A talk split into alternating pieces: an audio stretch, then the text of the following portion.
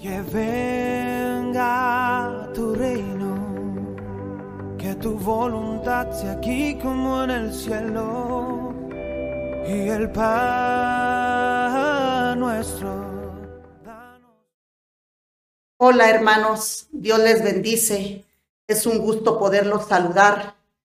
El día de hoy voy a compartir con ustedes el devocional que corresponde al libro de Eclesiastés del capítulo 6 de los versículos 1 al 7. Quiero comentarles, hermanos, que este libro ha sido escrito por el rey Salomón, el cual en este pasaje, pues vamos a ver que él hace referencia, pues ahora sí que de su vida, de su experiencia, y le he titulado, hermanos, a este devocional, las consecuencias de una vida sin Dios. Y voy a utilizar la versión Reina Valera. Les pido, hermanos, que me acompañen a orar. Bendito Dios, cuántas gracias te damos, primeramente por la vida. Gracias por la oportunidad que nos das, el estar aquí reunidos en tu nombre. Te pido, Padre bendito, que pongas un oído atento en mis hermanos, en las personas que han de escuchar tu palabra, Señor. Que pongas un corazón dispuesto y una actitud correcta delante de ti. Asimismo te pido, Espíritu Santo, que tú traigas esa palabra a mi boca, Señor, esa palabra que tú quieres que cada uno de mis hermanos escuche. Todo esto lo oramos y lo agradecemos en el nombre poderoso de Jesús. Amén y amén. Bien, hermanos, les pido que de favor me acompañen a leer el capítulo 6 del libro de Eclesiastés. Y la palabra de Dios dice así, hay un mal que he visto debajo del cielo y muy común entre los hombres, el del hombre a quien Dios da riquezas y bienes y honra y nada le falta de todo lo que su alma desea. Pero Dios no le da la facultad de disfrutar de ello, sino que lo disfrutan los extraños. Esto es vanidad y mal doloroso.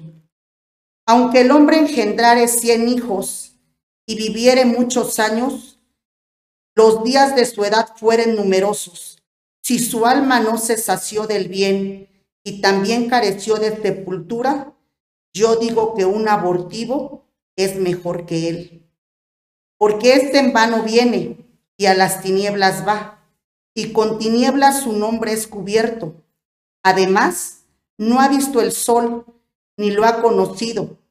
Más reposo tiene este que aquel, porque si aquel viviere mil años dos veces, sin gustar del bien, ¿no van todos al mismo lugar?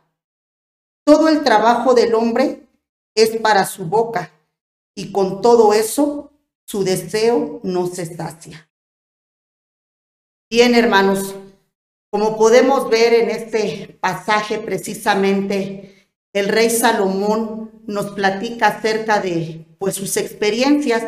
Él hace un resumen precisamente de su vida.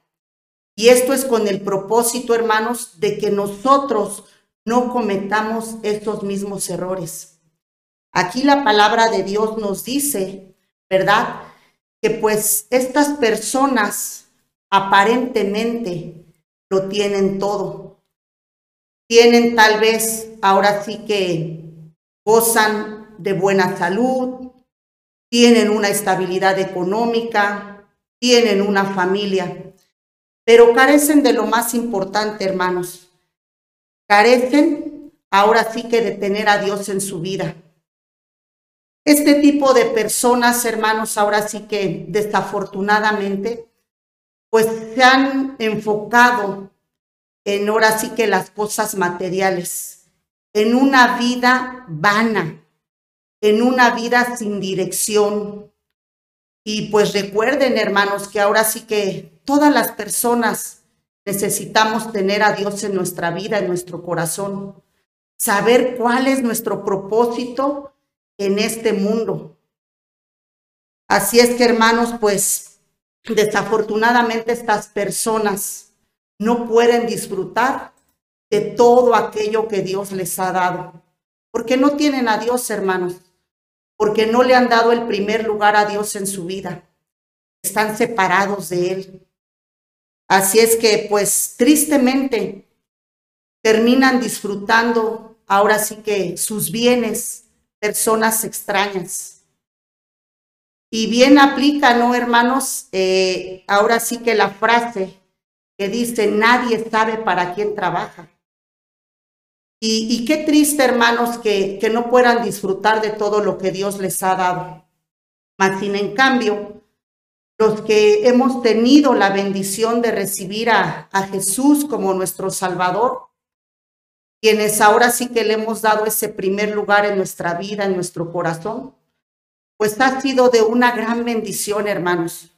Primeramente, pues tener gratitud a Dios por todo lo que tenemos, por todo lo que nos ha dado y que sobre todo, pues con su misericordia nos permite disfrutar. Esta es la gran diferencia, hermanos, cuando tenemos a Cristo en nuestro corazón. Yo no sé, hermano, hermana, amigo que tú me escuchas, si tú tal vez te has alejado del camino de Dios o aún todavía no aceptas a Cristo como tu único y suficiente Salvador, pues Dios hoy te hace en este día esta invitación para que tú lo aceptes en tu corazón, porque Dios no nos pide nada a cambio, hermanos. Lo único que nos pide realmente es nuestro corazón y que realmente le demos el, primer lugar a Él, hermanos, en nuestra vida. Porque recuerden lo que dice su palabra, hermanos. Ahora sí que buscar primeramente el reino de los cielos, porque lo demás viene por añadidura. Dios conoce nuestras necesidades. Él sabe que tenemos que comer, que vestir, que calzar. Pero más sin en cambio, hermanos, cuando nosotros buscamos primeramente a Dios, pues todo aquello llega por añadidura. Así es que yo hoy en este día te invito que si está en tu corazón recibir a Jesús como tu Salvador o reconciliarte con Él, pues nuestro Padre Celestial hoy, hoy te hace esta invitación. Y si tú, en tu corazón está, hermano, yo voy a hacer ahora sí que una oración y tú puedes repetirla. Donde tú te encuentres, puedes repetir estas palabras con fe, creyendo que Dios te escucha, porque ahora sí que Dios es poderoso. Así es que yo te invito a que cierres tus ojos y que repitas esta oración. Amado Señor Jesús, reconozco que soy pecador Reconozco que no te he dado el primer lugar en mi vida. Y hoy me arrepiento y te pido perdón. Yo te reconozco como mi único y suficiente Salvador. Y yo te pido que en tu infinito amor y misericordia, tú me aceptes como tu Hijo. Yo te quiero dar el primer lugar en mi vida. Quiero que pedirte que tú me ayudes a dar buen testimonio, a que cada día yo me pueda preparar en tu palabra y pueda ser ese hijo tuyo que tú esperas de mí, que puedas eh, realizar ahora sí que todas mis actividades y vivir esta vida conforme a tu propósito. Que tú me prepares en esta vida para que yo en un futuro pueda gozarme contigo por la eternidad. Y que en tu infinito amor y misericordia tú me permitas disfrutar de todo aquello que tú me has dado. Porque todo lo que tengo es por tu amor, por tu gracia, por tu misericordia, porque tú has sido bueno, porque tú me has guardado hasta el día de hoy. Todo esto lo pido y lo oro en el nombre poderoso de Jesucristo. Amén. Si tú, querido hermano, hermana, amigo que tú me escuchas, si tú has hecho esta oración con fe y con todo tu corazón.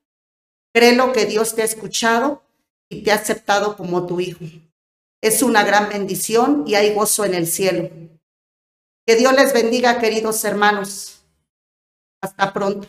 Bendiciones. Porque tuyo es el reino,